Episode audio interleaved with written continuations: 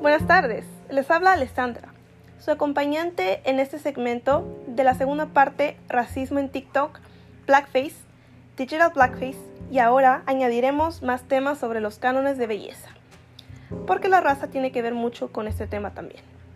Por años, en los medios de comunicación, las mujeres, por ejemplo, se han visto afectadas de una manera machista, clasista y misógina mostrando cánones de belleza imposibles para fines comerciales, es decir, la imagen desproporcionadamente estética de la mujer. Mientras más lo seas, más vendes. Y este ejemplo lo tomo del documental Killing Us Awfully, que fue lanzado en el año 1979, basándose en las lecturas de John Key Elbone, actualizándose cuatro veces y también hay una versión en el 2015 que también recomiendo donde obviamente se puede percibir el racismo y también los roles de género aplicándose en este tema.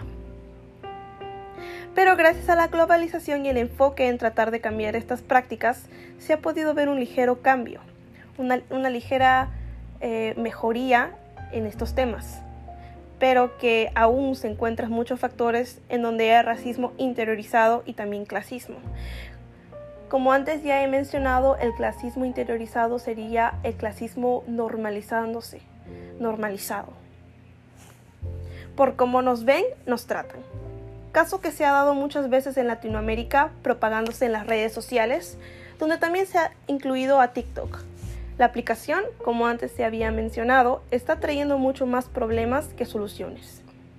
A estas alturas, sinceramente, se podría hasta dejar de usar la aplicación para mi criterio.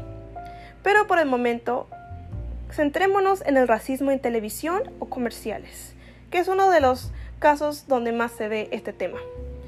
¿Por qué no consiguen personal encargado para determinar si algo es ofensivo, racista o no? Y de nuevo entramos al mismo problema, interiorización del racismo. Es decir, esas empresas no les interesa la inclusión, mientras piensen que por tan solo tener a una persona morena en sus anuncios está todo bien, entre comillas. He aquí mi enfoque. Si las empresas disponen un cambio, que empiecen a hacerlo principalmente al recurrir a la gente afectada. De lo contrario, asumiremos que todas estas plataformas solo buscan generar ingresos hipócritamente. Por consiguiente, está en tomar bastante atención, callar para entender y entender para aprender. Tu opinión se queda así si no sabes lo que ellos viven. Usemos estas redes con cautela y si no sabes si algo está bien o mal, no dudemos en pedir ayuda para no seguir con los mismos errores que generaciones pasadas han cometido. Este sería el fin de la segunda parte de Digital Blackface, Blackface y el racismo en TikTok, también con los cánones de belleza. Gracias por escuchar este pequeño podcast y si te gusta, por favor, recomiéndame a tus amigos y también recomiéndame en las redes sociales.